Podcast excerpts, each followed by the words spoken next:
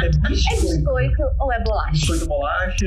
Biscoito. Certo. É bolacha. Bolacha é recheada. Biscoito é sim. Fala, biscoiteiros e bolacheiros, eu sou a Camila Estima. E aqui é o Ricardo Durante, tá começando mais um podcast, a Biscoito Bolacha, podcast meu e da Camila, onde a gente aborda temas sobre comportamento alimentar, alimentação, nutrição, corpo e outros assuntos também. Gente, no episódio de hoje nós temos uma visita ilustríssima da nossa querida amiga Marina Nogueira. Nós convidamos a Marina para falar de um assunto que a gente gosta, que a gente defende muito, que é o cozinhar. E como que essa prática tem ajudado no comportamento alimentar das pessoas. Mas, antes de qualquer coisa, a pergunta que não quer calar é, Marina, e aí me fala, é biscoito ou é bolacha? É biscoito, gente. Eu moro em São Paulo, mas eu sou mineira. Maurício, vamos cortar que é muita democracia, tá, gente? Só existe uma resposta certa, é bolacha. É biscoito, de bolacha de aquele negócio que dá na cara que você foi embaixo da cerveja. Então, as mulheres, em unanimidade, acham que é o quê? É biscoito. Biscoito. Mas você é mineira, né? Em Minas também a galera usa um outro termo, né? Qual é o termo? Não, é biscoito, é trem, né? Trem.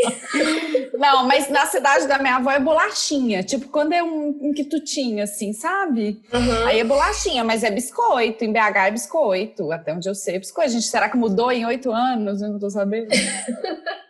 Mas você sabe que toda vez que eu posto se é biscoito ou bolacha, a galera fala metade é biscoito, metade é bolacha e uns 20% assim, trem. É. Aqui em Minas é trem. Todo mundo fala que é trem, né? É, então, é, é, pra mim é biscoito, só que depois que eu me mudei pra São Paulo, eu adaptei. Então, de vez em quando eu falo bolacha, porque é o jeito que a pessoa entende. Mas é biscoito. Então já tá sacramentado, Ricardo, que é biscoito e você, Tá errado tem que, isso, você que lute, Ricardo. Ricardo que lute. Bolacha biscoito, biscoito ou bolacha E tem certo ou errado nessa brincadeira. Pra gente que cada um acha. E aprender que o certo só na vida é besteira. Nessa de pode isso, pode aquilo Pode até podcast de aceitação. Pra falar de saúde sem neura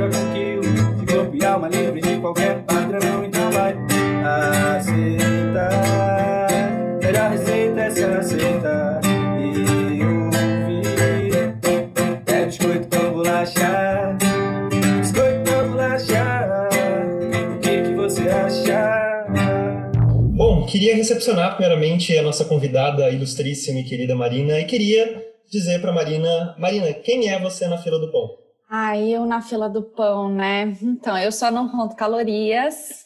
Eu sou nutricionista, eu tenho blog que agora fica muito mais no Insta e tem podcast também que eu não conto calorias. Eu sou aprimorada em transtornos alimentares, assim como a Camila lá no Ambolim. Eu sou cozinheira profissional pelo Senac de Minas. É, enfim, sou, tenho pós-graduação em nutrição esportiva, mas não atuo. E sou essa pessoa aí. Eu não sabia disso. Você tem pós-indução esportiva? Tenho pela EFE da USP. Olha. E é, eu fiz, mas não atuo, mas foi bem legal, é, é super interessante. E, e sou essa pessoa aí, né, gente, que caiu na nutrição por um acaso, mas deu certo e tamo aí no game. Conta aí essa história de se você caiu na missão por um acaso. Não, porque eu nunca quis fazer nutrição, né? Eu, tipo, eu nunca nem pensei nisso. Eu queria fazer jornalismo, comunicação, sei lá, alguma coisa do tipo. E no final do, do colégio me falaram que jornalismo não dava dinheiro, porque como se nutrição desse. Risos. Mas. E aí eu ia fazer jornalismo, jornalismo, daí eu falei: não, não dá, vou fazer alguma coisa da área de biológicas, que é que eu sempre gostei. E não ia fazer medicina, porque eu nunca ia passar assim, eu ia demorar anos, porque eu não era uma boa aluna. É, E aí veio a oportunidade, sei lá, é, surgiu, eu queria fazer, queria morar fora de BH, era uma coisa assim. E aí a única universidade que tinha, um curso que tinha fora, que era que tinha Viçosa, que era uma cidade de interior que eu gostaria de morar, queria viver aquele sonho adolescente de morar em alojamento, essas coisas, né? E aí eu falei, ah, nutrição. E eu tenho uma prima que é nutricionista, que é carioca, inclusive. Achei legal e fiz. Mas foi meio que caída do trem, assim, sabe? Tipo. Mas deu certo. Porque, sei lá, me encantei, gostei. Acho que nunca tive essa vida de. Tipo, nunca tem, não tem história de dieta, essas coisas. Acho que por um lado foi bom porque me, me fez diferenciar, né? De uma certa forma. Então, foi por acaso, mas fiquei. Legal. A gente convidou a Marina porque a Marina tem uma grande experiência nessa parte do cozinhar e ela fez o curso do Senac. Também conta um pouquinho pra gente, Marina, como é que foi essa. Por que, que você quis fazer esse curso? Como é que foi? E como é que isso hoje em dia influencia a sua prática como nutricionista? É, quando eu me formei, eu não sabia, eu nunca soube cozinhar. É, na minha casa, minha mãe não tem uma cultura, tipo, lá não é uma grande coisa, minha mãe cozinha porque, enfim, né, para viver, meu pai não cozinhava. E não era super gourmet igual eu sou hoje. Para mim, sei lá, ir no espoleto e no melhor restaurante de massa da cidade dava na mesma. Não via valor nisso, né? E aí, quando eu me formei, eu fui trabalhar em cozinha na UAM, de um hospital, e me incomodava um pouco ver como que era essa coisa de comida hospitalar, porque não fazia sentido as pessoas estarem lá no hospital comendo aquela comida feia, sempre a mesma coisa. Então, já comecei a pensar por esse lado, e aí eu tinha um amigo na época que era professor do SENAC, que falou, Marina, nutricionista é muito importante saber cozinhar, porque como que você vai sei lá, sugerir para a pessoa comer alguma coisa. E a gente se formou na época, eu me formei na época da soja, hum. tipo, para mulher mais velha, para linhaça. Eu falava, gente, eu não sei nem o que é uma soja, como é que eu vou sugerir? E aí ele falou, faz o curso. Na época tinha uma nutricionista em Belo Horizonte que ela era super famosa, ela tinha super sucesso, que ela ia na casa das pessoas fazer esse esquema de cardápio, de treinar cozinheira, e eu achei legal. E aí eu saí desse emprego e fui fazer o curso do Senac e comecei a atender no consultório ao mesmo tempo. E nossa, assim, mudou minha vida, porque eu saí, é um curso de cozinha mesmo, não é gastronomia, você não se forma chefe, você se forma cozinheiro. Então você pode começar, a, geralmente você começa na salada e você pode chegar até a cozinha profissional. É, e aí eu aprendi a fazer tudo, assim, porque lá você aprende desde cozinhar, fazer uma saladinha básica até fazer uma super feijoada. E foi, mudou muito, assim. Eu me lembro que eu tinha um paciente que tinha um abacateiro em casa e a, última nutricionista falou que ele não podia comer abacate. Deus. Tinha uma relação super forte com esse abacateiro, porque era uma, uma árvore, sei lá, centenária e tal. E aí eu me lembro que eu ensinei ele a fazer um guacamole, porque ele tinha diabetes, e aí eu falei para ele que ele tinha que diminuir o consumo de açúcar, e ele comia o abacate adoçado. E eu, eu lembro disso, assim, e foi nesse momento que eu falei, nossa, realmente fez todo o sentido aprender a cozinhar, né? Fora que para minha vida fez muita diferença, né? Então, essa é a história. E mudou muito, assim, o jeito de eu encarar a comida. Eu comecei a gostar de comer de verdade depois que eu aprendi a cozinhar. Então, para eu estimular as pessoas, era muito mais fácil, porque eu estava falando de uma coisa que eu realmente sabia o que eu estava falando, né? Não era só um, uma coisa que eu aprendi. Então foi life changing, assim, total. É, mudou a minha vida, mudou a, a minha profissão, mudou a minha relação com a nutrição. Com Nossa, já quero fazer. Você sabe que quando eu me formei, eu ia fazer o curso de gastronomia da Estácio. Eu me, eu me inscrevi, não precisei fazer vestibular, porque acho que eu tinha um tempo pequeno que eu tinha me formado, sei lá, não lembro direito. Eu sei que eu, eu me inscrevi no curso e aí eu arranjei um emprego no Auan. Aí eu falei assim: ah, não, Olha, imagina que cabeça idiota, né? Com 20 anos. Ah, não, eu vou trabalhar, não vou estudar mais. Imagina, né? É. Cara, que arrependimento que eu tenho de não ter feito esse curso mais de gastronomia, né? Como me arrependo é. de não ter é. feito. O curso de gastronomia é um pouco diferente, né? É, não sei hoje em dia, mas eu sou uma grande entusiasta do Senac. Eu dei aula lá depois, né? Por muito tempo, assim, por quase quatro anos. E hum, é, lá tem uns cursos, então eu lembro que eu já tinha feito um de comida japonesa. E aí depois eu fui fazer um que chamava Pequenos Passos na culinária, uma coisa assim, que ensinava o básico. Então tem esses mini cursos de comidas específicas que são muito legais, né? E eu super recomendo, assim, porque é uma instituição muito séria, as coisas são muito certinhas. É, foi incrível, assim, foi uma super escola mesmo. Então eu Quanto acho que tempo durava o curso? Se eu não me engano, era, era, era, era, quase um ano e era, eu fazia à noite e era, eu, lembro, eu me lembro que era de 6 às 10, assim, e tinha os estágios que você podia fazer de dia. E como eu trabalhava em consultório, eu tinha tempo, é, eu ia de dia e, e ficava cozinhando, porque tinha o restaurante do Senac. Eu lembro que a primeira vez que eu fui, o meu professor falou assim: ah, vai, nem que você fique lá lavando alface, mas pelo menos você vai ver. E aí eu cheguei lá, eu tinha um professor, eu lembro o nome dele, Adriano. Ele falou assim: você tem que fazer 10 quilos de arroz. Eu fiquei aqui, what?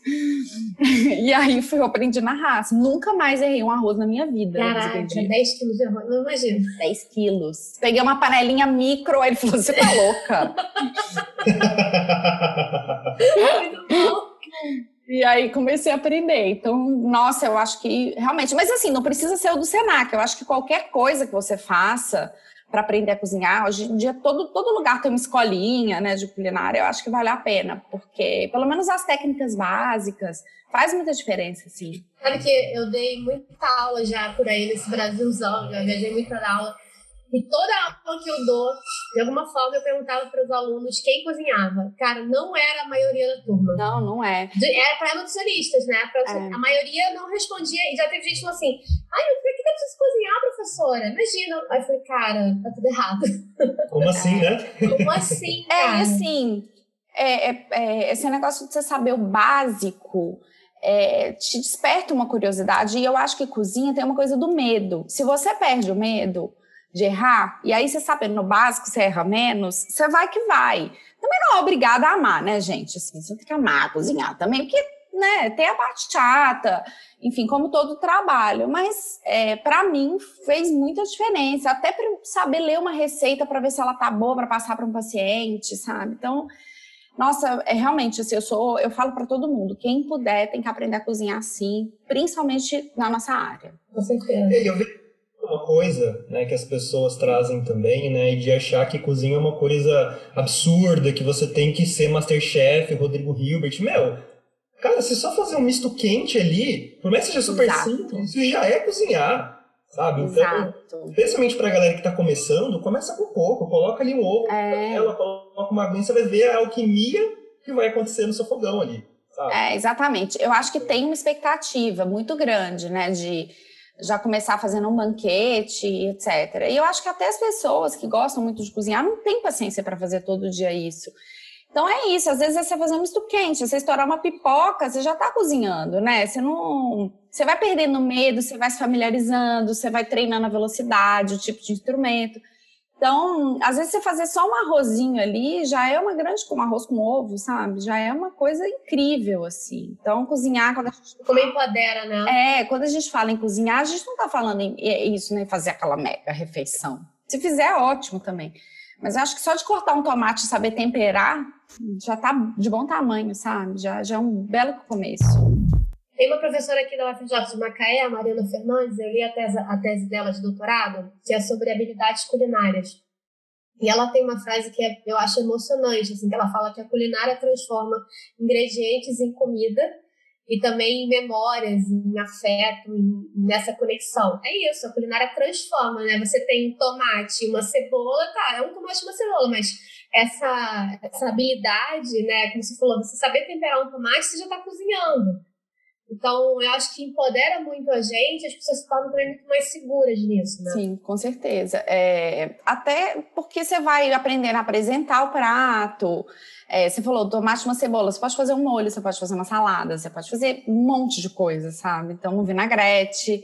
Então, é olhar para o ingrediente e saber o que, que você vai fazer com ele, né? Eu acho que essa é a, a parte principal. Porque não adianta você ir no supermercado, encher seu carrinho de legume e verdura e chegar em casa e cozinhar a cenoura e ficar aquela cenoura xoxa lá, sabe?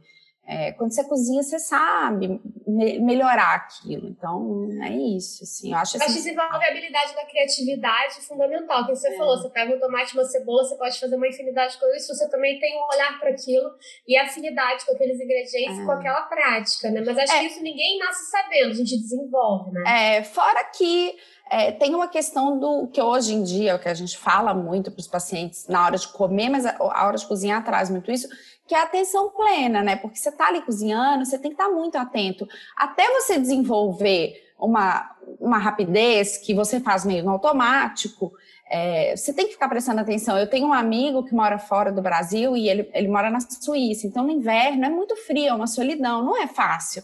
E ele fala, para mim tá sendo ótimo cozinhar, porque é um momento que eu fico focado só naquilo. Então, assim, você fica menos ansioso. É, um- é uma coisa terapêutica, né? Então, acho que olhar por esse lado também talvez conduza as pessoas a, a cozinharem mais. Não, pra mim é totalmente terapêutico. Totalmente. mim também. Não sei se pro Ricardo, mas pra mim é Total. totalmente terapêutico cozinhar, assim. Uma coisa que num dia cheio, parece que as pessoas acham, ai, tá perdendo tempo, cara. Tem alguns dias muito marcantes de cansaço, extremo de trabalho. Eu chegava em casa nove da noite a cozinhar, assim, do zero, um monte de coisa, porque aquilo realmente me esvaziava, né? Eu tenho uma história muito engraçada, posso contar? Claro. Claro. Mas é muito engraçada, eu acho, pelo menos. Eu, pra mim, cozinhar é super terapêutico. E quando eu morava sozinha, quando eu mudei para São Paulo, eu morava num apartamento pequenininho, morava sozinha. E eu adorava cozinhar, porque, enfim, né, era o que eu fazia ali naquele micro espaço. E aí, uma, uma época, eu tomei um pé na bunda, fiquei naquela fossa danada. E era época de carnaval, estava escrevendo meu TCC da pós-esportiva, resolvi ficar em São Paulo abandonada, sozinha, chorando. Aí, falei, bem, vou ficar aqui sozinha chorando, mas vou cozinhar. pra eu poder, né, encher minha cabeça de alguma coisa, porque eu tava zero na pilha de ir pra rua, que é, enfim, aquela merda, né, gente? Aí, menina, deu um vazamento de gás na minha casa e fecharam o gás e chamaram o cara da companhia de gás para ir lá religar na sexta-feira, antes do carnaval. E aí ele chegou e falou: "Hum, não vou poder religar seu gás, porque ainda tá tendo vazamento. E aí eu comecei a chorar, falando: nada na minha vida dá certo, nem o gás. E abracei o homem do gás Sim. chorando. É. Ficou tipo assim, parado. Ai, ai. e aí eu acho que eu chorei tanto, eu acho que ele falou: essa mulher é maluca. Ele voltou lá no sábado, coitado. Porque ele falou: só vou poder religar depois do carnaval. Não, pelo amor de Deus!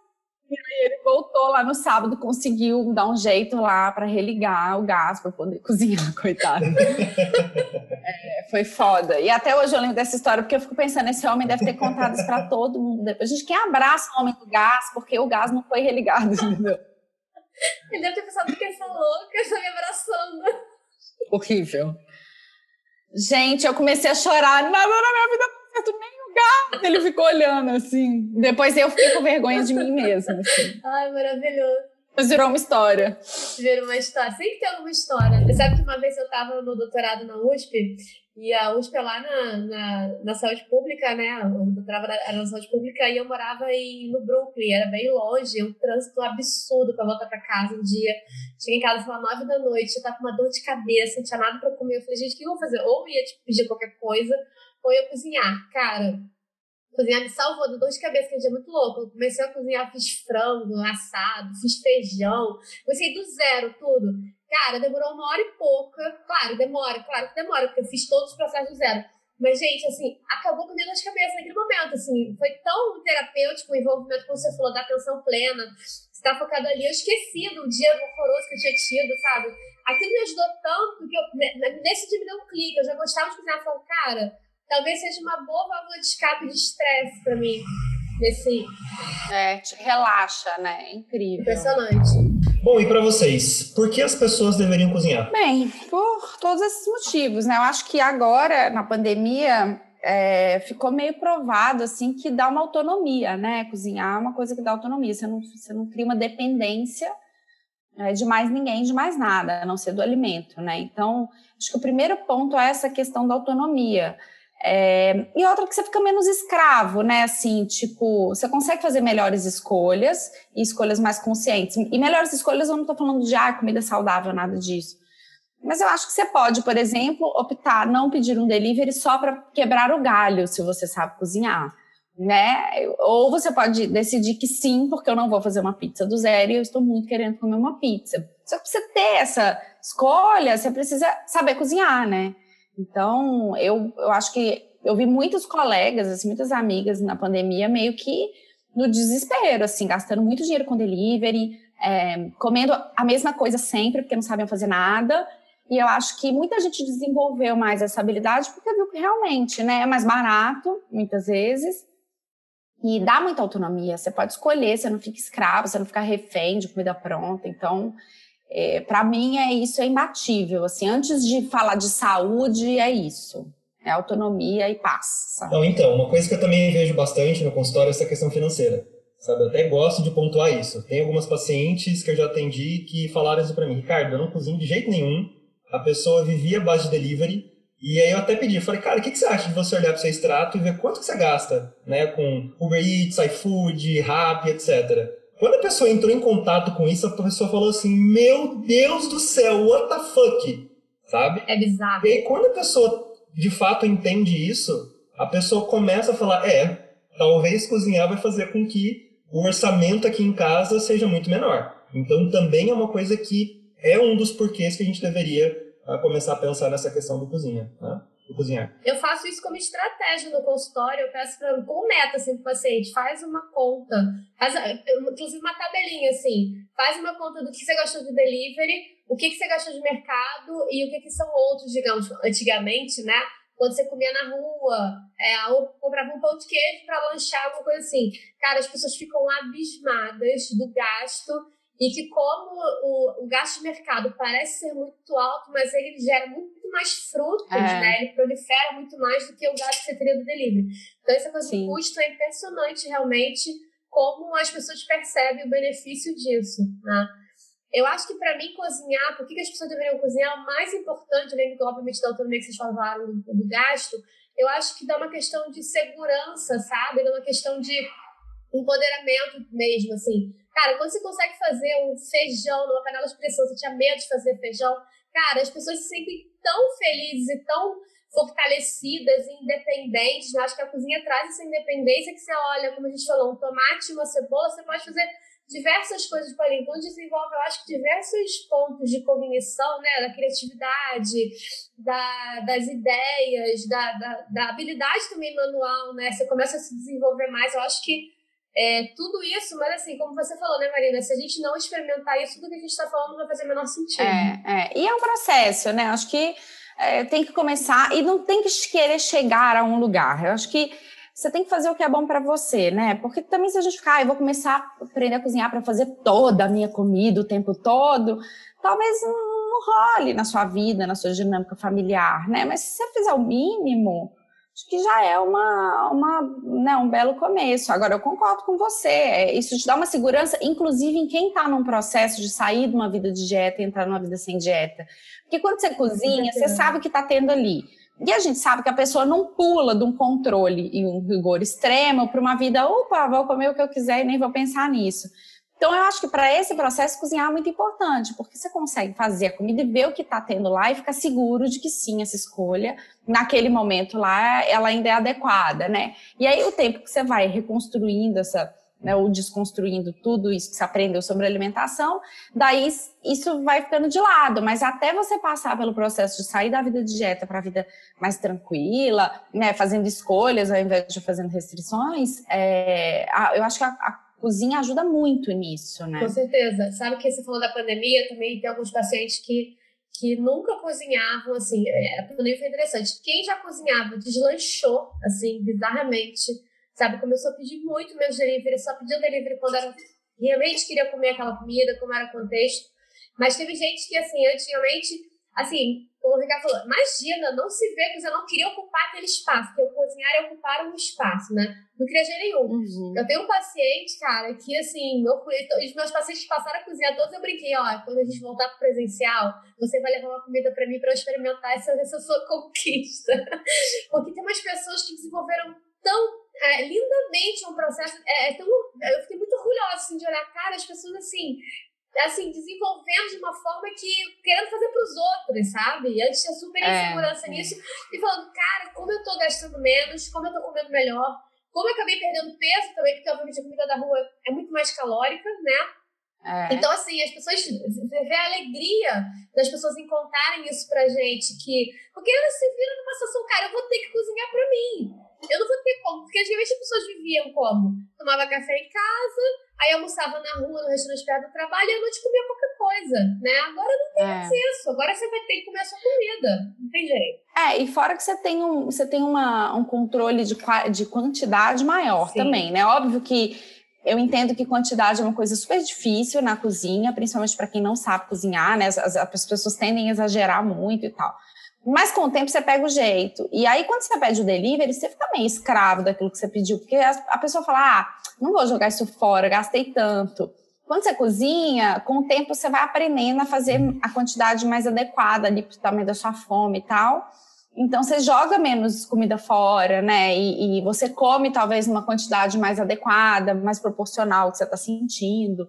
Então, acho que por esse ponto também. Eu acho que né? me ajuda na organização das compras, né? Eu não vou comprar tanta coisa. Eu digo pra muito paciente meu que É. mora sozinho. Cara, compra uma abobrinha, compra uma berinjela, não vai comprar um quilo de abobrinha, um quilo de berinjela, você vai comer É. eternamente um quilo de abobrinha e berinjela, vai encher o saco e vai largar aquilo de mão, sabe? É, Eu acho que exatamente. isso ajuda a gente orientar também nesse planejamento das compras que acaba desperdiçando muito menos e economizando dinheiro, né, gente? Sim, sim, sem dúvida. Ricardo, e você? Como é que é a tua experiência de cozinhar? Você gosta de cozinhar? Como é que é o teu rolê nisso? Cara, hoje em dia eu adoro cozinhar, nem sempre, claro, mas quando tem um contexto social, né, uma das coisas que eu mais sinto falta, especialmente essa pandemia, é reunir a galera, reunir os amigos, as pessoas que eu gosto e fazer um risoto gostoso, fazer um hambúrguer, sabe, uma massa. Mas eu até gosto de dizer que uma das poucas coisas que as dietas me trouxeram de bom foi a cozinha. Porque na época eu estava com ortorexia, então eu tinha muita rigidez, né, com o que eu poderia, o que eu não poderia e etc. E aí eu estava numa encruzilhada, né, do tipo, tá, não vou comer um arroz que eu não sei da procedência do óleo e etc, né? Mas ao mesmo tempo eu não sei cozinhar. O que, que eu vou fazer? E aí era aquela coisa, né? Eu que tinha que lutar para de alguma forma aprender a cozinhar. E aí comecei, né, com o básico arroz, ah, que tinha que ser integral no caso, ah, batata doce, frango, ovo, etc. E a partir do momento que comecei a ficar enjoado do que eu estava comendo, que era muito monótono na minha alimentação também, eu comecei a me desafiar um pouco mais, a buscar novas receitas. Então hoje eu adoro cozinhar, ah, especialmente quando envolve um contexto social. E hoje, cara, eu entendo quando a minha avó falava, eu amo cozinhar para as pessoas. Eu sempre achei uma coisa bizarra, sabe? Eu, tipo, quando era adolescente, eu falava, meu, como assim gostar de picar cebola e tal? E hoje eu realmente compreendo essa fala da minha avó e realmente é muito gostoso, sabe? Você fazer uma comida super gostosa que está servindo para socializar, que as pessoas gostam ali, estão elogiando. Então, hoje realmente gosto demais de cozinha. Você sabe que você falou uma coisa interessante. Eu vejo muito paciente que se diz que não vai participar do cozinhar, mas quando estava de dieta, cozinhava sua própria comida, né? Isso é muito, não sei se na prática vocês, mas pra mim é muito comum isso. fala- Aí eu falo, mas por que, que você cozinhava quando estava de dieta? E agora que você não está de dieta, você não, não consegue ocupar esse espaço, né? Eu acho que por que, que ia no mercado, saia dali da nutricionista com aquela lista inteira, ia no mercado lá, felizona, ou não, né? Sei lá, felizona, mas enfim, bem determinada, acho que digamos assim, cozinhava suas coisas da dieta e, e na alimentação tradicional, por que, que não faz isso? As pessoas quando eu pergunto isso dão uma bugada, né? Não sei como é que é na prática de É, vocês. rola, acho que rola muito, mas acho que rola aquela coisa do. Ah, isso eu posso cozinhar, né? E, e, e aí, quando você resolve sair desse mundo de dieta, é, é isso, a pessoa ainda fica meio perdida ali, mas eu posso mesmo, né? Tipo, eu posso ir cozinhar e não fazer coisas de dieta. Acho que tem um pouco disso Uhum. também, né? É, eu vejo mais um viés meio dicotômico, né? Quando a pessoa tá na dieta, aquela coisa de foco, força e fé total, acorda às 5 horas da manhã para cozinhar o brócolis, e se a pessoa não tá de dieta, é aquela coisa, ah, quer saber, Dani, você não vou fazer nada também. né? Então É. eu também vejo nesse prisma também.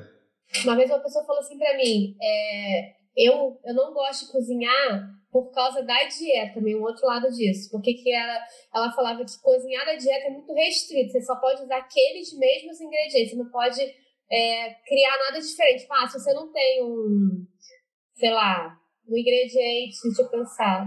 Se você, por exemplo, vai cozinhar normalmente, ah, eu não tenho cebola roxa, eu vou usar uma cebola normal, né? Mas na dieta, Uhum. se você tem aqueles ingredientes específicos daquela receita, você não pode trocar por outra coisa. Então, essa, essa É. moça estava tão irritada de ter que não, não poder ter versatilidade, ela cozinhava antes de fazer dieta, que ela largou de mão de todas as formas, né? da dieta, da não dieta, e atrapalhou completamente essa relação que ela tinha com o cozinhar anteriormente. A dieta, mais uma coisa que a dieta atrapalha na relação das pessoas, né? Sim. Total. Então, puxando nesse gancho, Marina, por que, que você acha então que é tão importante as pessoas cozinharem por conta do seu comportamento alimentar? O que, que beneficia no comportamento alimentar das pessoas? É, nossa, acho que tem tantas coisas, né? Porque quando a gente fala de comportamento, é difícil falar só de comportamento alimentar, né? Então, é, acho que um que você cria uma nova identidade alimentar quando você está cozinhando, porque aí você vai cozinhar o que você gosta de comer, o que você gosta de fazer, porque muitas vezes não é uma coisa que você adora comer, mas você adora fazer, né? Então, é, acho que nesse sentido É, as quantidades, eu acho que você fica menos, né? Aquilo que eu falei, menos escravo das quantidades que já vêm prontas. Então você constrói também, consegue perceber mais, é mais um estímulo para você perceber mais a sua fome, perceber mais a sua saciedade. É, nossa, acho que até a questão da cultura, né? Você conseguir replicar coisas que têm um, um, um valor simbólico muito grande para você e que saciam outras fomes que não só a física, né? Mas a fome emocional, né? A fome, sei lá, psicológica, vamos dizer assim. Então, nesse sentido, eu acho que só tem a acrescentar a mudança do comportamento alimentar. É, ter paciência para esperar a hora de ficar pronto, esperar a hora de comer, né, se programar, se organizar melhor no dia a dia, porque, né, quando a gente fala de comportamento alimentar, a gente não está falando de um oba-oba, uhum. a gente está falando de uma coisa que, né, você tem, requer um esforço também, requer uma disciplina, então, só acrescenta, eu não consigo visualizar é, uma pessoa mudar o comportamento alimentar dela sem passar pela cozinha, desde que seja, igual o Ricardo falou lá no começo, para fazer um misto quente, tá? Então, é essencial, do meu ponto de vista.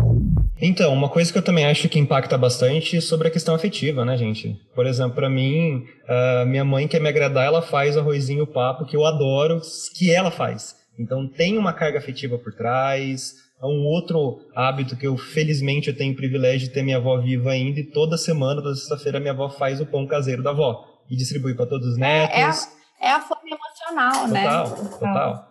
Né? Então, eu vejo que a cozinha ajuda muito nesse processo de afetividade, de socialização, então isso tem um impacto muito positivo no comportamento alimentar das pessoas. Tem uma coisa que eu acho também, Ricardo, agora né, que estamos no final do ano pensando no Natal, é, as pessoas nessas datas festivas é, que envolvem comida, porque a comida é um entretenimento, né? É, as pessoas ficam muito medo nessas épocas. E quando a gente começa a cozinhar, você fica muito animado, porque, nossa, vai chegar a época que eu vou fazer a comida para fulano, eu vou fazer para mim, eu vou fazer um prato que é específico da época. Eu, eu vejo isso muito na cultura judaica, né? Eles têm uma, uma coisa com a comida que é muito forte. Óbvio que tem outras culturas que têm isso, mas eu observo muito isso na cultura judaica. Então, a todas as festas envolvem muita comida. É, as pessoas que estão ali, elas gostam de fazer a comida, de comer a comida. É, não, tem, não tem espaço para você pensar se o, o, negócio tem farinha e água ou não, entendeu? Você está indo pelo significado que aquilo tem. Enquanto você cozinha, eu acho que você transforma isso, né? Aquele medo que você tem, sei lá, de uma Páscoa para uma, nossa, vou fazer um bacalhau, sabe? Assim, então, acho que nesse sentido que você está falando, dessa fome emocional, é super uma fome social também, né? Exato. Reconecta a gente com essas memórias, né? Com essas pessoas que, o Ricardo lá, que a avó da Helena tá aqui, a minha avó já não tá mais por aqui. Então, assim, a gente reconecta memórias e saudade das pessoas muito pela cozinha, né? Pela, pela comida, e não só por comer aquele bolo que a sua avó fez, você fazer o bolo da receita da sua avó é outra parada, né? Você se envolveu em todas as etapas daquele processo, acho que tem um, um ganho, um preenchimento muito maior do que se você só fizesse, fosse comer o bolo que alguém fez, né? Sim. Acho que a conexão é completamente diferente. Eu acho que se envolver no processo, né, como a Marina falou antes também, uma coisa que eu acho muito importante, você falou da paciência, né? As pessoas, você tem que ter paciência para cozinhar se você faz uma coisa toda, uh, toda atrapalhada, toda com pressa, não vai rolar. E aí você pode perder etapas e perder essa conexão. Eu acho que a, a, essa coisa da paciência, junto com essa coisa de você se reconectar, né? Como você falou antes, antes é uma questão de atenção plena. Você está ali naquele momento, colocando a sua atenção naquele, naquela atividade, naquela tarefa. E se não tem o ingrediente, você fica mais criativo. Acho que a questão da da intuição no cozinhar também ajuda muito nesse processo, muito, né? Muito. Se você não tem muito jogo de cintura, você passa a desenvolver tendo que pensar, putz, eu não tenho cebola roxa, vou ter que usar outra, vou ter que fazer outra coisa para colocar nessa, nessa receita. Então eu acho que gera essa, essa coisa da criatividade e isso vai ajudando naquilo que eu falei lá no começo, que era a questão da, de você se sentir mais pertencente, você se sentir mais seguro naquela, naquela é, naquela tarefa. Sim. E queria perguntar para vocês o seguinte: vocês têm alguma inspiração nessa área da cozinha? Eu tenho, muitas, inclusive. É. Hoje em dia, meu filho me inspira muito, né? Porque ele está em introdução alimentar, então, não que eu fique também inventando muitas modas, mas querendo ou não, ele é uma pessoa que me inspira a cozinhar. Minha família, meus amigos, as pessoas que eu amo, né? São pessoas que me inspiram, assim. Eu gosto de cozinhar para as pessoas, gosto muito, inclusive. É, agora, pessoas que eu olho e falo, cara, quero muito cozinhar desse jeito. É, eu sou muito fã do Máximo Bottura, que é o chefe italiano. É, ele, além de achar ele um gato, eu acho mais. gosto muito dele, gosto muito do David Chang, também, que é o outro chefe que, putz, eu adoro os restaurantes dele. É, gosto muito de uma amiga que é a Marina Zaverucha, que é ela é uma, ela trabalha com food stylist, essas coisas de fazer comida para propaganda, e ela cozinha super bem, de um jeito muito legal. O Léo Paixão, que foi minha descoberta do Ah, clássica. Que eu amo, eu já tinha ido nos restaurantes dele, adoro, mas que eu descobri no Instagram e assim, gente, pirei, porque agora eu tô sem tempo de fazer as coisas, mas também. E o Jefferson Rueda, né, que é o chefe dono do, da Casa do Porco aqui em São Paulo, que eu sou apaixonada por ele. É, nossa, tem muita gente, o Beni Novak também, que é um chefe de cozinha aqui de São Paulo, mas acho que o campeão, assim, ao máximo, é, bem, só falei homens, né, não tem a mulher a Marina, assim, que me inspira muito, é, e eu vou mudando, eu tenho fases, assim, então, mas no momento eu tô nessas paixonites aí, que são pessoas que me inspiram. Olha, eu vou te falar, o Máximo Botura na quarentena, ele já era maravilhoso, eu me apaixonei por ele quando eu via o chef's table dele, que é aquela coisa da lasanha, mas da você viu a carinha dele, né, fora, porque ele é um gato. Vamos que ele é um gato, concordo plenamente. Aquela, quando eu fiquei assistindo aquele episódio dele da casquinha da lasanha, eu falei, gente, eu preciso ir restaurante desse homem em algum momento da minha vida, ainda vou. E quando você falou do David Chang, cara, eu fui assistir aquela série. Cara, no final a gente vai sugerir algumas, mas já, já dando um spoiler. Veja o Ugly Delicious. Cara, quando você. Fui totalmente influenciada pela Marina. Aquilo me deu, assim, vários nós na cabeça de como ele fala da, da, da, discriminação com os ingredientes, com a culinária oriental, que a comida chinesa é feita de ingredientes sul, cara. É incrível. Assim, é de é exato, que ele, assim, ele não fala de comida só, ele fala de todo um arcabouço cultural e preconceituoso da, da cozinha, da culinária. Cara, eu achei muito incrível aquilo. E o Léo Paixão, todo mundo passou a seguir ele com você, né, Marina? É, assim, eu, eu tive que ganhar as royalties, royalties, sei lá como é que fala, do Léo Paixão. É, que também, nota, assim, né? não, não tem como não se apaixonar por ele, assim, é incrível. É, eu fiz várias receitas. O restaurante dele é muito bom em BH, muito Sério, bom. nunca foi.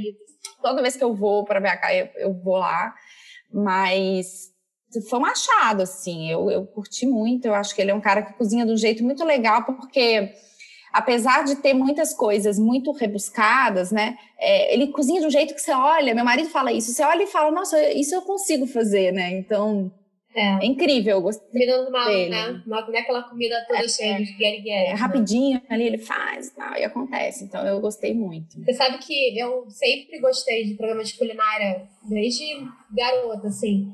E acho que você falou da coisa da fase, né? Eu concordo muito. É um cara que sempre eu achei a comida dele incrível. A primeira vez que eu comi, eu fiquei muito chocada, assim. É o Jamie Oliver, que eu via muito no GNT, né? Eu passava todo dia o programa dele agora. Pô, GNT, bota aí de volta, que é maravilhoso, né? É. É, e eu lembro que eu fui para a Europa uma vez num, numa questão de trabalho, num congresso, e eu fui a Amsterdã. E, e aí eu fuçando, né? A gente vai fuçando os restaurantes que tem na cidade que a gente vai. Quando eu vi que tinha o 15 no restaurante do Jamie, eu falei, cara, eu vou lá. E eu tava viajando sozinha e tal. E aí, eu, sabe o que eu achei muito maluco? Assim, como eu sempre assisti o programa dele, isso aconteceu quando eu fui no restaurante do Claude aqui no Rio, Claude Tornou. Quando você assiste o cara muito, você meio que sabe como é que o cara cozinha. Quando você come, parece que você sente o sabor daquilo que o cara colocava na TV, né? É. Então, assim, cara, era muito. Cara, foi uma experiência, assim, maravilhosa ter ido no restaurante do Jamie.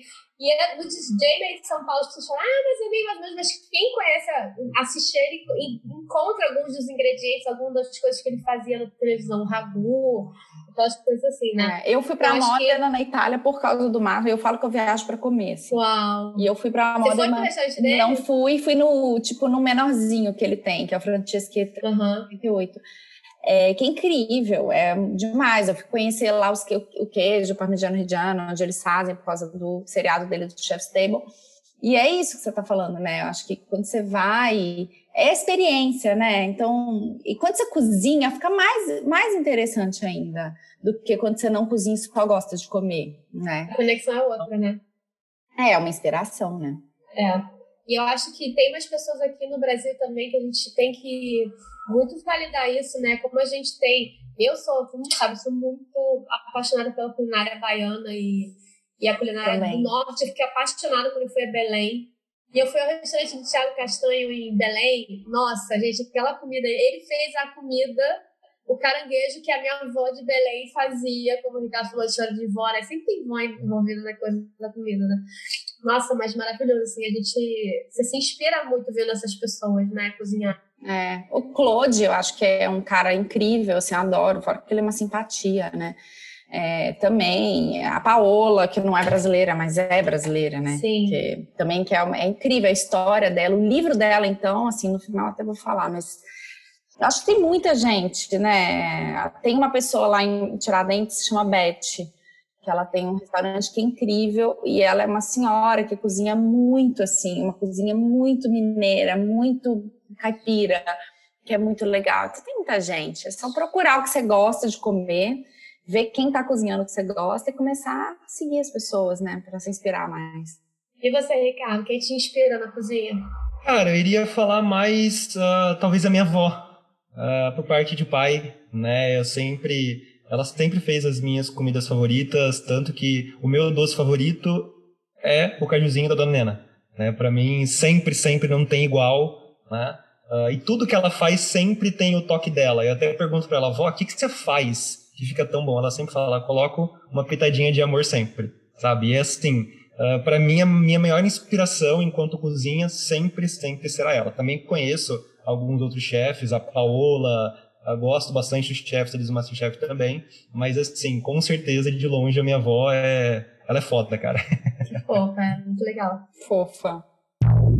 Agora eu queria fazer uma pergunta para vocês, mudando um pouco a linha do- da afetividade, que muita gente acaba dizendo pra gente que não quer cozinhar, que não gosta de cozinhar, que não tem jeito para aquilo. Então, assim, o que, que vocês percebem que são os maiores obstáculos que as pessoas referem para vocês na prática de vocês no consultório e que a gente deveria estimular exatamente trabalhar essas barreiras? Então, que obstáculos são os que vocês mais percebem na fala dos pacientes de vocês? Olha, é, eu acho que a preguiça de cozinhar todo dia, né, o cansaço, a correria do dia a dia. E eu não invalido isso. Eu sou a primeira a falar que cozinhar todo dia é um saco, porque é mesmo. Eu amo cozinhar. Eu hoje em dia eu cozinho todo dia. É muito chato mesmo, ter que pensar, ter que lavar. Eu, eu, eu, mesmo se você compartilha isso com alguém, se tem uma pessoa que lava para você, ou uma máquina, é chato mesmo. Eu acho que não dá para falar que é maravilhoso, né? É, mas é importante. Então, eu sempre falo com a pessoa: se você cozinha zero, se você começar a cozinhar uma vez por dia, já é bom. Porque aí tem uma outra coisa que eu vou ficar até meio polêmica aqui, falar que é a expectativa, né? E, assim, eu adoro, eu sou uma grande fã da Rita Lobo, eu acho que ela é uma pessoa muito foda, ela escreve receita como ninguém, mas eu acho que aquela ideia da cozinha prática da Rita Lobo, ela é zero prática, gente. Aquilo ali não é prática, ninguém tem aquela cozinha maravilhosa, uma produção por trás, um monte de gente para fazer. Então, assim, eu acho que as pessoas estão também com expectativa de cozinhar, igual a cozinha prática da Rita. E ali não, eu falo com todos os meus pacientes, aquilo não é cozinha prática. Eu acho que você pegar as receitas fáceis dela e replicar em casa, desconsiderando aquele cenário, aquele visual, etc. Ok, beleza. Mas você querer fazer para ficar aquele, aquela mesa linda com aquelas cerâmicas maravilhosas, pratos de fotos de Pinterest, esquece. Então, acho que as pessoas têm que descer um pouco a expectativa da cozinha, sabe? Não cozinha zero. Você já começar querendo aprender a fazer um mega feijão na panela de pressão que você morre de medo, não é por aí, sabe? É o que eu, eu falo muito com os pacientes. Começa fazendo um misto quente. Depois você começa fazendo um sanduíche de forno. Depois você então, acho que a expectativa é, e o cansaço. Que é isso, gente, cansa mesmo. Mas, assim, eu falo que você tem que cansar para descansar, sabe? Então, às vezes, é, você se alimentando melhor, você já tem mais energia para fazer outras coisas. É, toma tempo, às vezes você vai dormir um pouco menos, mas você vai comer melhor, e aí a qualidade do seu sono, que é meia hora a menos, uma hora a menos, já vai melhorar. Então, esses são os grandes desafios, né? Você trabalhar com, as pessoas isso. Eu, no meu ponto de vista, esses são os problemas atuais, assim. Sabe que você falou essa história da cozinha da Rita Lobo, é a cerâmica e tal? Eu sempre olho todo programa de culinária, o que você gostaria de ter? A cozinha dos programas de culinária, a cozinha, né? O set. Você sabe que quando eu fui no É de Casa, 2018, eu fui lá para falar outra pauta, era sobre é, alimentos para curar ressaca, não era nada sobre o que a gente Eu não lembro disso. Ah, você lembra? Cara, eu fui na véspera, era ao vivo no sábado de manhã, né? E eu fui na sexta-feira para fazer um ensaio. Cara, quando eu entrei naquele estúdio, eu falei, meu Deus, assim, parecia realmente Disney, né? E aí a gente ia fazer duas receitas. Era, era o tomate recheado, guacamole. Eram três receitas: tomate recheado com guacamole e tinha um, um smoothie lá, uma vitamina. E aí eu tive que passar a lista de ingredientes para a menina da produção. Cara, quando eu cheguei lá, assim, tem duas pessoas que são as responsáveis pela cozinha, né? Dois, cara, eram pessoas incríveis, muito fofas, assim, super acolhedoras. Cara, era assim, eram as fadas que faziam aquela mágica acontecer. Então, assim, eu cheguei lá, tava tudo cortadinho, e limpinho, e no potinho, e não sei o que lá. E aí, eu fiquei com medo, aquela coisa era ao vivo, imagina, apavorada na Globo ao vivo de manhã. E eu falei, gente, eu fiquei com medo de apertar o liquidificador e deixar o negócio explodir e voar. A mulher já deixou tudo má. Ó, você só aperta aqui, não, não, não. Cara, aquilo ali não existe.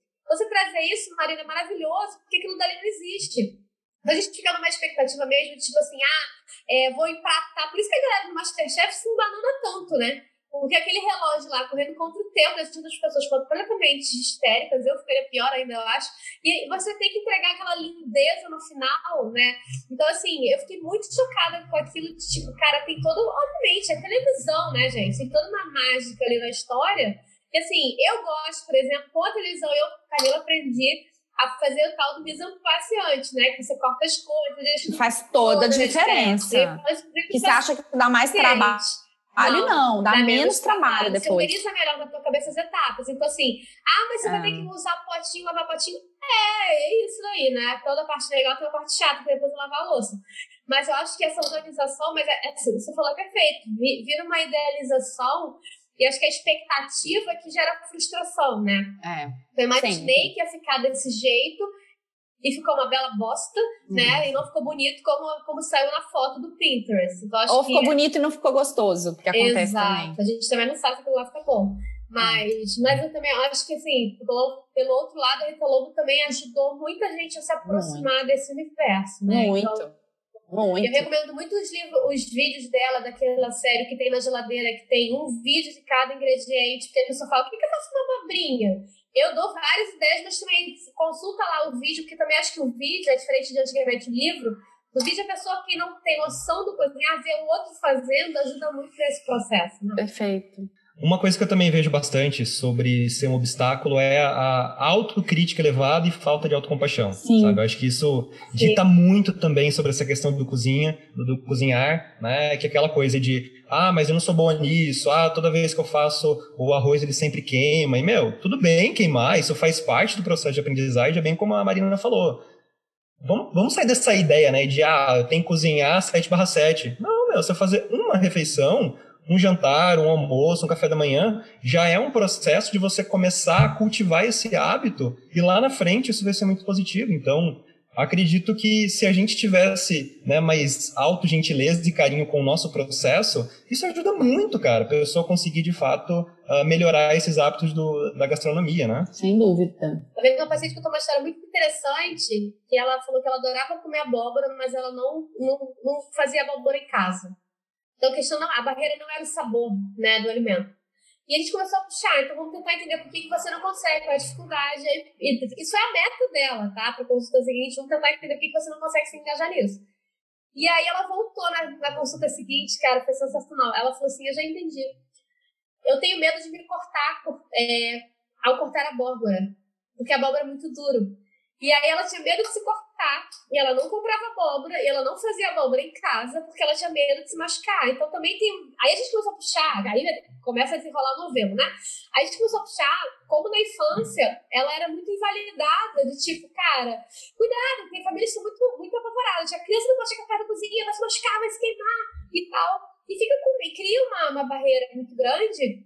Eu falei pra ela, então a sua meta vai ser você vai comprar abóbora cortada, né? Aí a gente começou a ver É. técnicas culinárias, ah, bota no micro-ondas um pouco, a casca amolece, não sei o quê. E aí ela foi pegando muito mais segurança, e dali a um tempo ela começou a comprar abóbora do tamanho, né, aqueles pedaços maiores. Aí também a gente viu uma faca melhor, uma tábua, mais ficar focado naquilo para não se machucar, ter mais cuidado, né, e mais devagar no processo. Mas a gente acha que, por que, que não come abóbora? Aí, aí joga tudo na conta da preguiça, né, como a Mariana falou. Pra mim, todo mundo joga, ah, não, eu tenho preguiça. Cara, na, na maioria das vezes não é preguiça. É alguma parte do processo que você não se sente confortável. Vocês têm alguma dificuldade, alguma barreira que, que você. Marina é super letrada, mas alguma barreira que vocês acham que fazem vocês não fazerem alguns pratos, não cozinharem alguns pratos? Ai, eu é doce, cara. Eu sou uma negação. Eu morro de preguiça, eu acho tudo muito certinho, eu acho um saco. Não faço. É, amém. Olha, meus confeiteiros, me desculpem, mas eu acho uma comida de sal muito maravilhosa. É, porque você vai inventando, você vai ali no, no, no Somebody Love. Agora, o doce, eu Tamo acho junto. Não é tão intuitivo, né? eu acho, é, eu acho mágico quem sabe fazer. E é, nem, nem me arrisco. Não quero aprender também, não. Eu, quando, na minha aula de doce, de patisserie ou de terri do, do Senac, eu só ia para ficar comendo pão de queijo, porque o meu professor fazia um- uma fornada de pão de queijo antes e a gente ficava lá, eu ficava comendo e conversando a aula inteira, assim. Eu, tem muito pouca coisa de técnica de doce que eu aprendi. Agora, adoro ver, por exemplo, a Raíssa Costa cozinhando, que é a, que é a como que ela chama mesmo no É, GNT? a Rainha da Rainha da Cocada. Adoro, acho o máximo, sou louca para comprar o livro dela e tal. Mas é isso, é para ter em casa, ficar bonito na biblioteca, porque abrir para fazer mesmo acho difícil. Sabe que eu tenho duas barreiras que eu, que eu, eu percebo em mim? Do, assar coisas. Assar coisas doces. Como você bolo pra mim, eu faço os bolos meio mequetrefe. Mas tem uma outra coisa que eu percebi como barreira que me, me limitava muito, que é, parece uma idiotice. Pra mim é uma idiotice, mas não é ao mesmo tempo, que seria super queixa de vocês. Eu não consigo, agora eu já estou conseguindo, eu não consigo cortar a cebola tão pequenininho. Como você vê, por exemplo, na, na televisão. E aí tinha, eu, quando eu morava com meu pai, a a Lena, que trabalhava na casa do meu pai, tipo, coraçõezinhos, problema, maravilhosa, ela me ensinava a cortar cebola, eu nunca conseguia cortar cebola igual a ela. Eu vi Rita Lobo fazendo, e aí eu ficava meio, meio irritada, já começava irritada a tarefa de cortar cebola. E aí ficava uma porcaria, ficava horrível, né? Cada pedaço de um. Compra picada. Pois é, mas eu, eu também preferi, eu queria, assim, pular essa barreira, né? E aí eu comecei agora Sim. mais devagar, com mais paciência, como você bem falou. Eu pensei, cara, Camila, tem que ir devagar, vai ficar ruim no início. Já estou conseguindo cortar a cebola pequenininha, porque É. eu resolvi devagar investir nesse processo que me incomodava, né? É, é prática, É, é prática. é repetição. Total. É repetição. Total. É, e pra mim eu divido mesmo a dor da, da Marina, né? Eu acho assim, doce uma coisa que é muito métrica. Você- eu não sei se é uma crença que eu tenho, se tem que ter mão, não sei, sabe? Eu não sei, mas pra mim também não rola. Tenho até vontade de aprender a cozinhar alguns tipos de doce, patisserie. Eu gosto muito de ver, acho muito lindo e bonito, mas assim, eu fazendo, cara, vou fazer meu risoto mesmo, meu hambúrguer, aquela coisa mais roots, porque comigo não vai. Eu acho que o doce é mais milimétrico, né? Acho que É. Você tem que botar muito certinho. Se você não bota de quantidade, tem que pesar. Porque eu acho que é menos intuitivo. Pra mim, cozinhar, tanto que as pessoas pedem pra mim receita, cara, eu, eu sou péssima na receita porque eu faço muito de olho as coisas. Então, é, eu acho que o doce realmente tem essa dificuldade maior, né? Sim, o doce é mais chatinho. Tem algum prato que vocês gostam de cozinhar e que vocês gostam de comer? É, que eu gosto de cozinhar, por incrível que pareça, eu não sou uma fã de carne. Assim, eu como, mas não é minha praia. Só que eu tô numa fase que eu tô gostando muito de fazer carne, eu acho que eu tô muito boa nisso. É, frutos do mar em geral, eu amo cozinhar. E massa também é um negócio que eu adoro cozinhar. Cozinho um pouco porque agora eu tenho um filho pequeno que não deixa, né? Mas isso que eu adoro. Agora, eu amo comer é, acarajé, eu amo acarajé num grau, assim, Nossa. muito grande. É uma coisa Amo. que, putz, não vou fazer em casa, porque dá um mega trabalho. É, e amo comer massa também, comida japonesa e tal, mas acho que hoje em dia, assim, que eu gosto muito de comer é isso, acarajé, é, coisas fritas, assim, falafel frito, adoro. E não faço em casa, porque dá muito trabalho, preguiça. É, mas, não sei, um dia eu, eu quem sabe, tentar. Feijoada também é uma coisa que eu nunca fiz por inteiro, Eu também nunca fiz feijoada. mas já fiz partes dela, assim, já fiz tipo caldinho e tal, mas é uma coisa que eu adoro comer também, nunca fiz, e, enfim. Mas que eu gosto, gosto, eu tô gostando de fazer carne agora, sei lá, tô nesse momento. Eu acho que tem muito fase, como você falou, né? Tem muito fase. Antigamente eu tinha muito fase de fazer massa. Meu molho de bolonhesa, molho de tomate, tipo assim, são super. A galera ama. Meu rosbife do Natal é uma carne que eu adoro fazer. Realmente, meu ros- rosbife fica sensacional. Mas É, o meu ceviche é meu carro-chefe, é, assim. chefe. E, mas eu não tenho feito mais tanto esses molhos de massa. Uma coisa que eu tô, que é muito da quarentena, que eu não era tão boa e desenvolvi por é, convivência, enfim, é a questão do feijão. O feijão é uma coisa que eu tô gostando muito de fazer agora. Eu fazia feijão, mas meu feijão era muito mais ou menos. E até, vamos puxar o gancho, né, Ricardo? Escutem o nosso episódio do arroz com feijão, que a gente fala tanto da, da, da importância e do benefício do arroz com feijão. Mas feijão é uma coisa que eu tô curtindo muito fazer. E feijão é uma coisa que eu tô testando outros feijões. Eu só fazia o preto. E eu passei a cansar um pouco de comer só preto. Passei a fazer feijão vermelho, que eu amo fazer. Passei a fazer o feijão carioquinha, mulatinho, como é que chama? Cada lugar chamando de um jeito. E eu tô testando vários temperos diferentes no feijão. Então, assim, eu tô na época apaixonada pelo cominho no feijão, assim, tipo, taca mais porque tá pouco. Léo sabe? Paixão, põe o cara É. tem coragem, viu? Porque botar cominho nas coisas tem que ter, tem que ter balls. Tem que ter- provador de feijão com cominho que fica sensacional, assim, realmente. Feijão é uma coisa que eu tô conseguindo me aprimorar.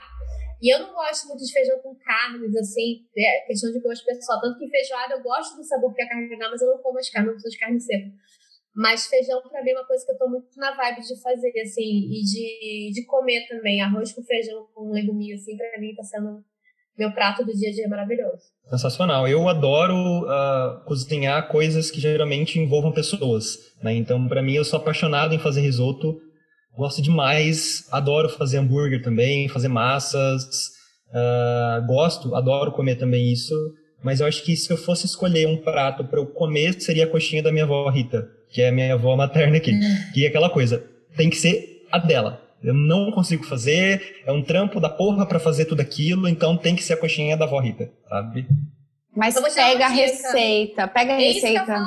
Sabe por quê? Eu tive um namorado que a avó dele cozinhava muito bem e ela fazia uma caponata que eu nunca vou me esquecer do sabor dela. E ela partiu dessa para melhor e ninguém nunca achou essa É receita. isso. Então, mesmo se você não fizer agora, guarda, porque um dia você pode tentar replicar e é incrível. Eu acho que isso é incrível assim. Eu ia falar a mesma coisa, Ricardo. Aproveite que suas avós estão aqui.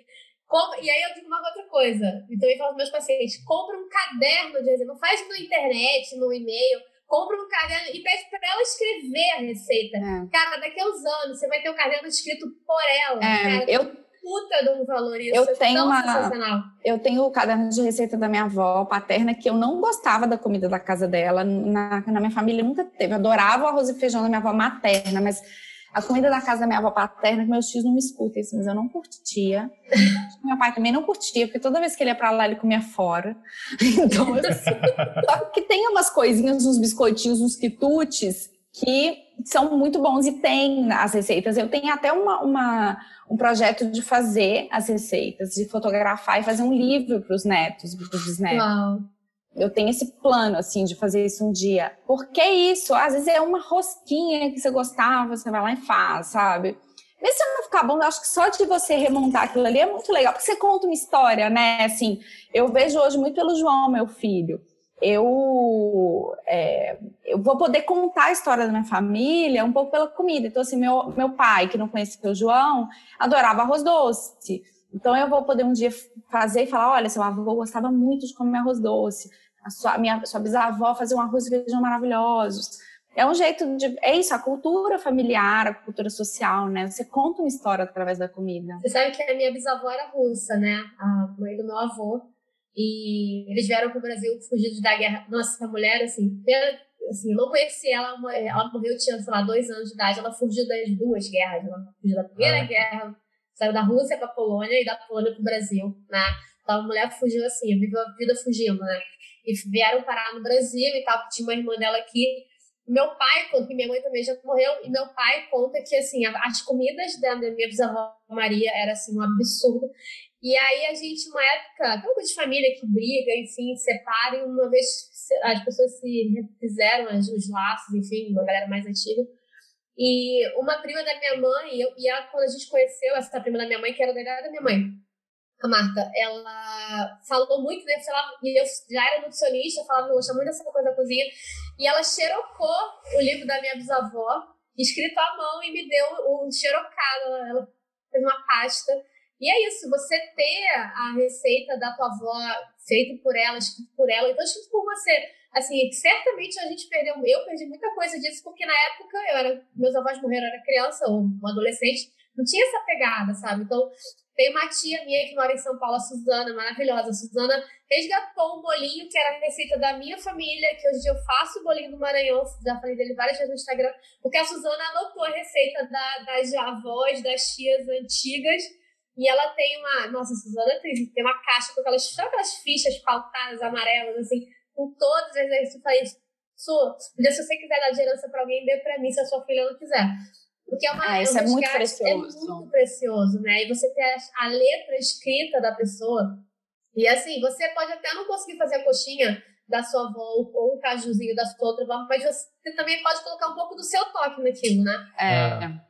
Você dá um pouco da sua personalidade, da sua característica ali. Então, e eu acho que um dia você pode fazer pra gente, Ricardo, essa coxinha aí, né, Marina? Mas top, eu acho opa. Que, tudo que a gente falar aqui de comida, a gente um dia pode se encontrar quando passar esse coronga. Você pode nojento. fazer uma festa de aniversário só com coxinha cajuzinho, alimentada.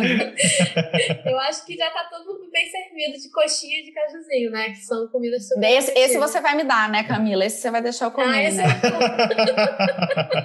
Agora conta o início, então, que você contou isso fora. É, da porque eu sonhei essa noite. Eu sonhei essa noite que a gente estava gravando ao vivo e tinham vários tapoés, assim, com vários docinhos de festa, sei lá, que a Camila levou e ela não deixava comer nenhum. Filha da mãe. Brigadeiro, mas só com brigadeiro. Eu que meu brigadeiro nem é tão bom, meu brigadeiro é meio marromeno, mas eu faço um brigadeiro pra você. Tá bom. Mas você sabe que a minha mãe fazia um brigadeiro que ela enrolava nas nossas festas, não enrolava com granulado, ela enrolava no açúcar. Ah, sim.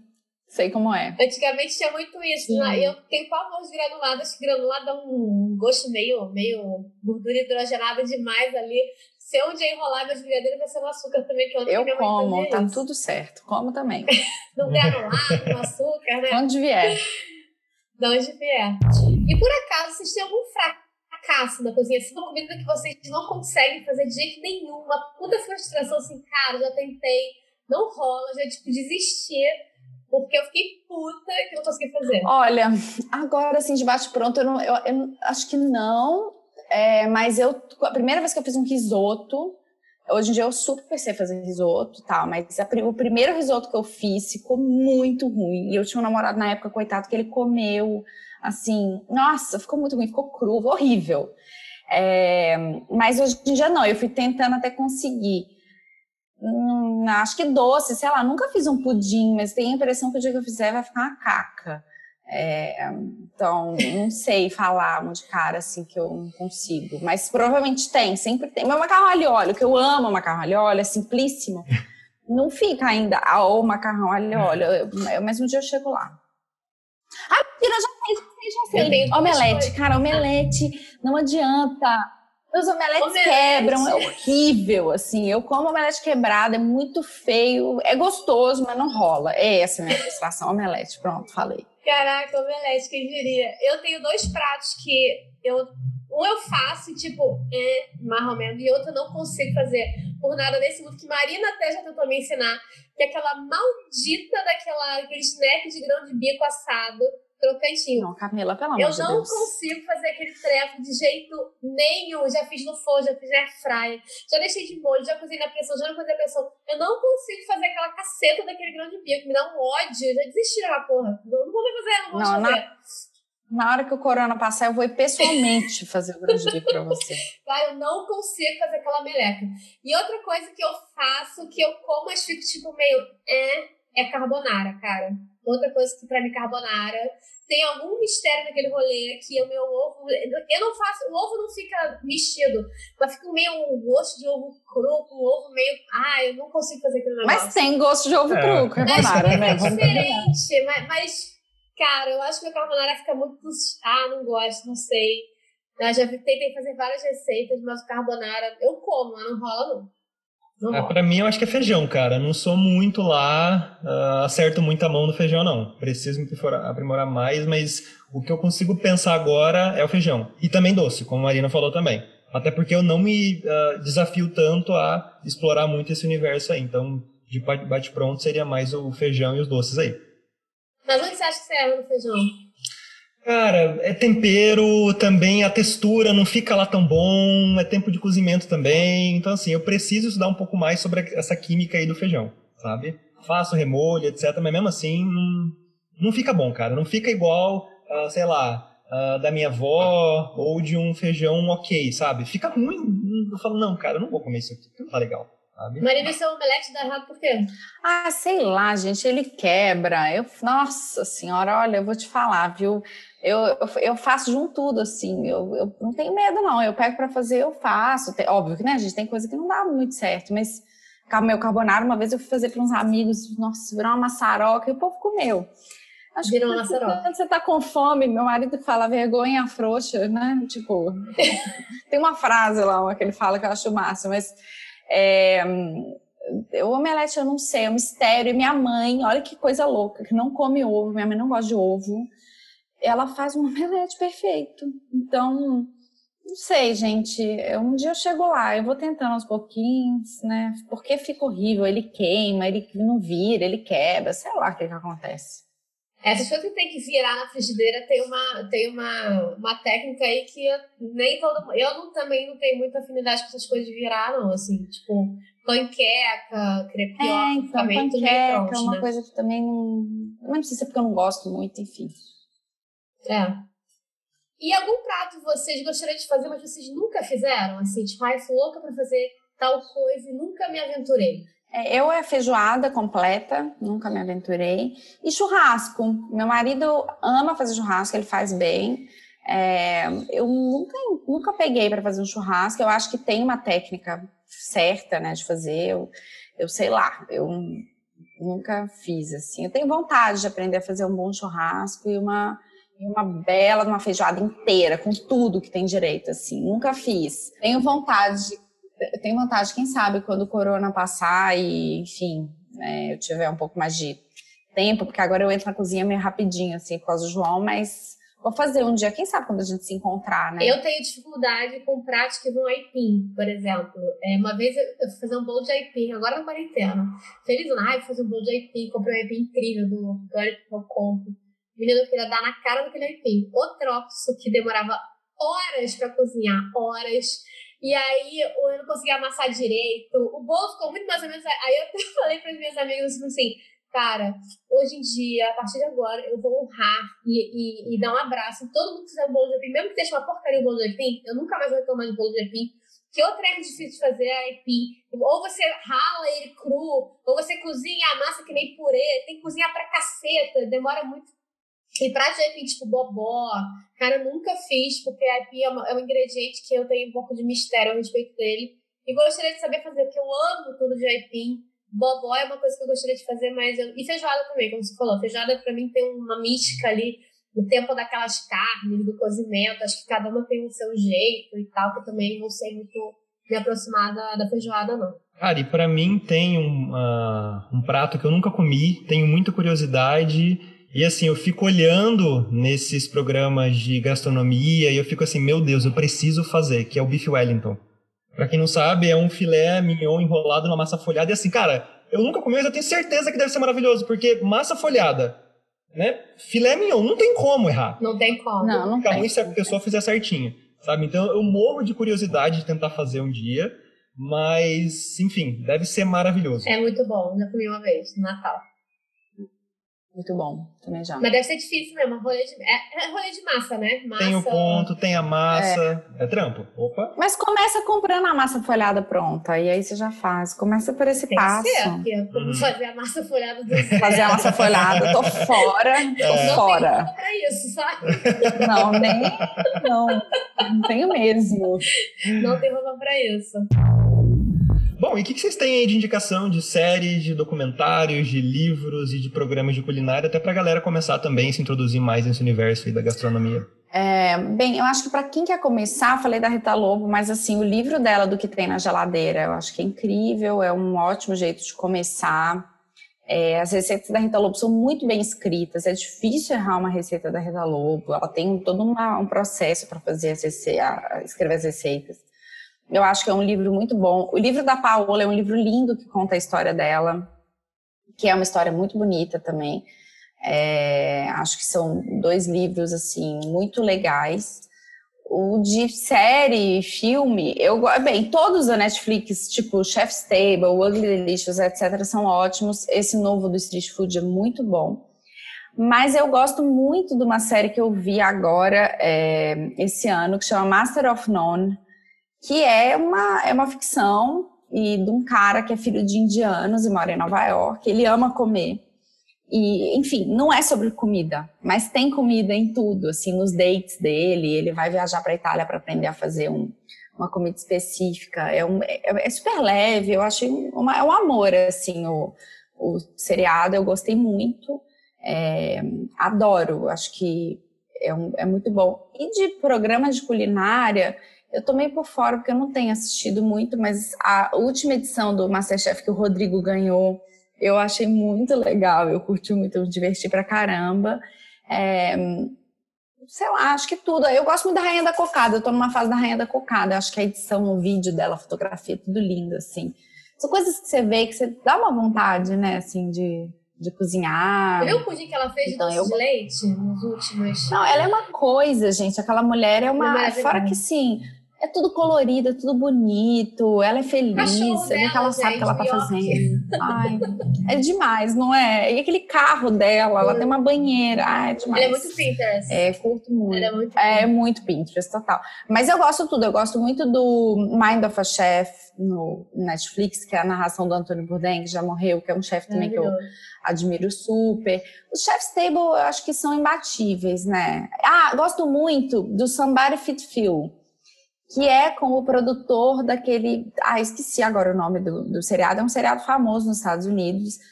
Ele é um cara, chama Phil Rosenthal. Ele é um cara americano, bem americano, assim, goiabão, assim, daquele jeito meio bobão. Só que ele viaja, vai para os lugares, é, comendo. Então, ele tem em Lisboa, tem em Buenos Aires, tem é, em Londres, eu vi outro dia. É, enfim, ele vai para tem em Nova York, ele vai para vários lugares do mundo.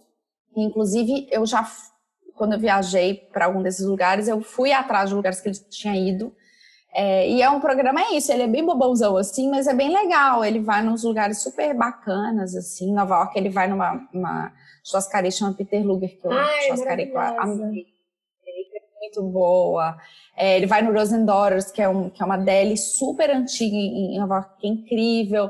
Em Buenos Aires, é, em Lisboa, são os lugares que eu fui, que eu acabei indo, lugares que ele foi. Mas é muito legal, assim. é, acho que vale a pena assistir, é leve, é, é bem legal. Olha, comidas que eu gostaria de comer, que eu nunca comi na vida. Em volta programa de televisão. Tem um programa que eu fico olhando, assim, embaixo da casa, que é o Perto do Fogo do Felipe Bronze. O que que, é, o que que aquele homem faz daquela churrasqueira? É uma coisa impressionante, Aquilo ali é né? um food porn pra mim, assim. A mais, a maior definição de food porn pra mim é o Perto do Fogo, porque nem É, pizza. aquele fogo queimando, Nossa, aquelas aquela, coisas. Aquela, é, aquela câmera lenta, música, aquela- nem pizza, que é uma parada que eu não curto tanto, mas a gente pode até fazer um dia, né, Ricardo, um episódio sobre isso, que eu sou um ET de Varginha, que eu não gosto de pizza. Com certeza. Você não mora em São Paulo. Já morei, Porque se você cara, fala uma coisa dessa eu morei, eu gente, é por isso que você mudou, né? Porque você fez pizza. não é meu rolê, eu como, assim, mas até a pizza que o Felipe Bronze fez naquele, naquela churrasqueira dele dá vontade de comer, gente. Aquele homem, eu acho que é, É. é, fora que ele é um gato também, o né? pudim Mas- do restaurante dele é, é, ele é. O pudim do restaurante dele aqui de São Paulo, pelo menos, é uma delícia. É, o Pipo, Por né? exemplo, que era é aqui. bem gostosa. O Eu nunca pipo. comi a É, que é, uma, dele. é, é muito bom. Eu gostei muito do restaurante. Mas aquele é, Aquela churrasqueira que ele faz drink. Olha, ele faz drink e churrasqueira, brother. Assim, tá. defumado, né? Maravilhoso. Maravilhoso. Mas assim, é uma coisa que vocês falaram, a Mariana falou de, de alguma coisa referente da Itália, me veio agora na cabeça, uma coisa que meu irmão mandou outro dia, uma coisa que sempre me chamou uma atenção, e quando a gente fala de comportamento alimentar tem tudo a ver. Cara, o comer, rezar e amar, da Julia Ah, Roberts, com certeza. cara, assim, veja a Muito parte bom. da Itália com o olhar do comportamento alimentar. Meu irmão, quando ela come aquela pizza, aquela massa, até tem uma discussão dela com a amiga sobre a calça jeans.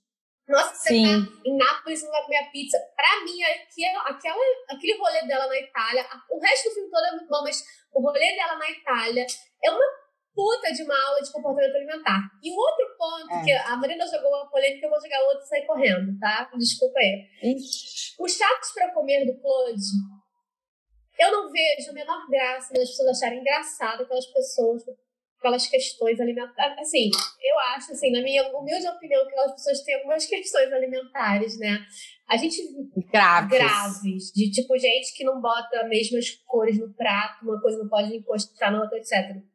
Eu acho a proposta interessante dele querer fazer com que as pessoas comam. A gente, né, quando a gente trabalha profissionalmente não é daquele jeito, mas eu fico muito assustada com uma é, exaltação um pouco daquilo. Então, postei sair correndo, se quiser, corta da edição. Não, eu concordo. Eu também acho. Tem coisas que eu vejo ali que é muito preocupante, assim. É muito preocupante. E eu acho que é quando, é, quando você né? fica fazendo graça, meio que deixa Normaliza. talvez uma normaliza talvez até uma doença mental psiquiátrica séria que a pessoa ela é tri- ela não é que ela é feliz ali, né? Porque uma coisa é você falar, ah, não como Exato. cebola, não como beleza, também não acho que a gente tem que comer de tudo o tempo inteiro, que chatice, né? Mas assim, Sim. essa coisa, gente, porque assim, ali tem manifestação de toque, de doenças severas que causam prejuízo para a vida social da pessoa, né? Então, eu concordo com você, não é polêmica, é verdade. É, meio polêmica.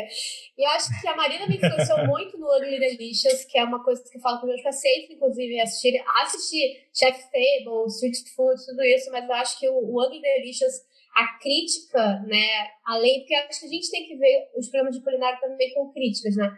A crítica do David Chang, realmente, e a gente fala, né, queria ser amiga dele. Ai, meu sonho, muito dele, da mãe dele, o filhinho dele. Ai, é tudo o filho dele foi a mãe dele, aquela casa, aquela mulher maravilhosa. Eu acho que o Ugly Delicious, é, eu, pra mim, o bronze lá no nosso churrasqueiro do bronze é o maior food porn ever. E você, Ricardo, o que você indica? Bom, vocês já indicaram quase tudo que eu indicaria também, várias questões ali do, da Netflix. Eu vou indicar o que eu geralmente gosto de ver, que é o clássico Masterchef. Né? Eu acho que é um carro-chefe aí que pode introduzir muitas pessoas que nunca tiveram contato com a comida. Então, é um programa que eu gosto bastante. Ah, essa última edição não estou conseguindo aproveitar tanto, mas assim, sempre fui assíduo. Então, se você. Mas tá nunca- bem legal, hein? É, eu- eu vi alguns episódios, só que eu não consegui acompanhar todos, sabe?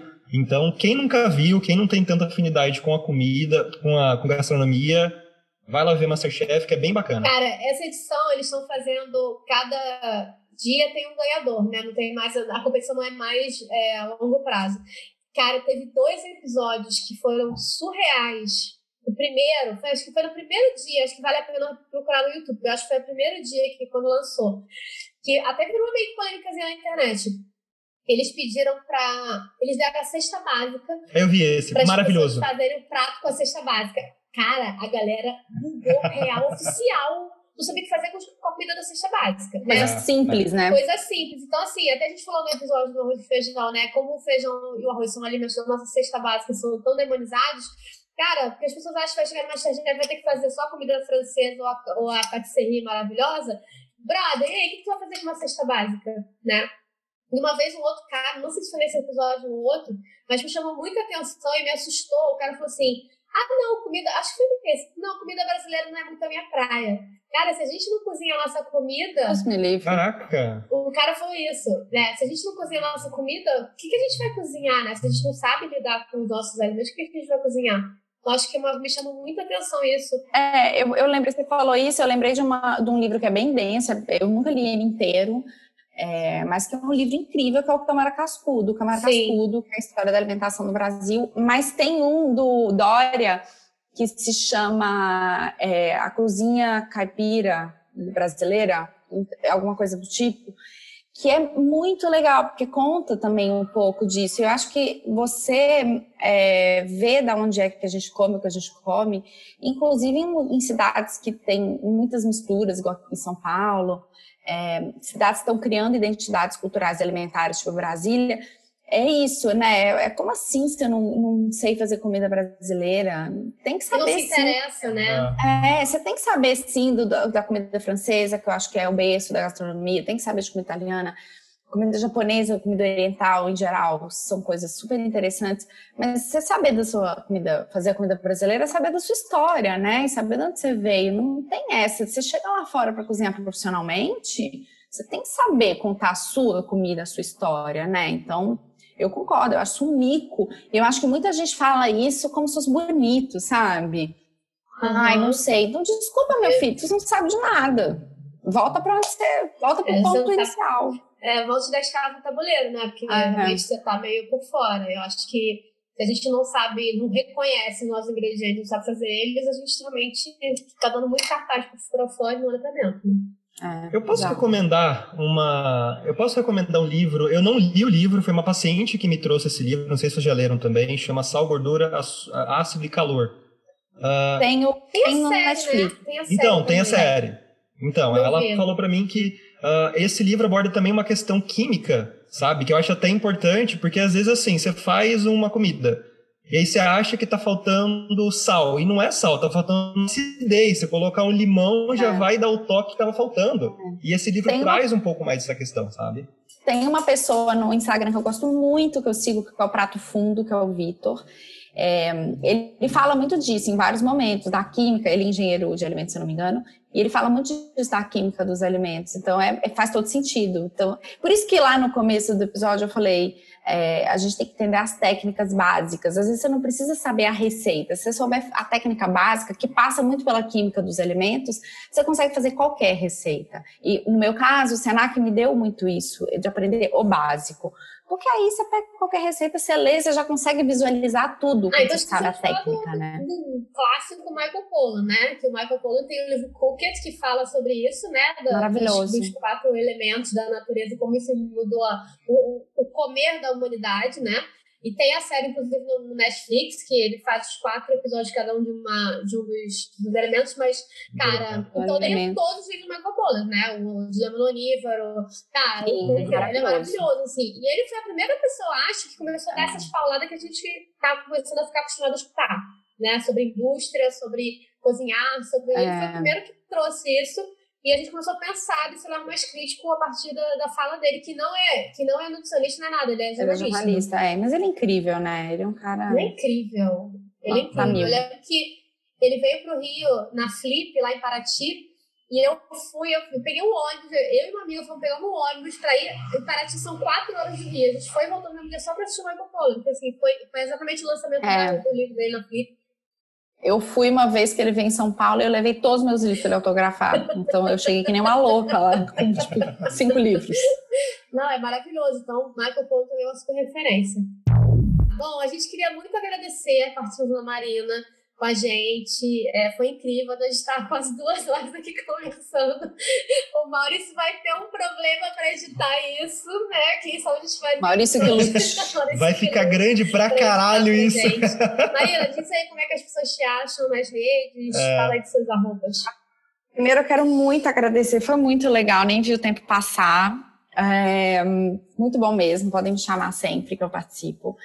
Para me chamar, não, para me chamar não, né? Para me achar, para me chamar também. Não conto calorias no Instagram, não conto calorias.com.br, tá meio parado, mas tá lá, tem muita coisa legal.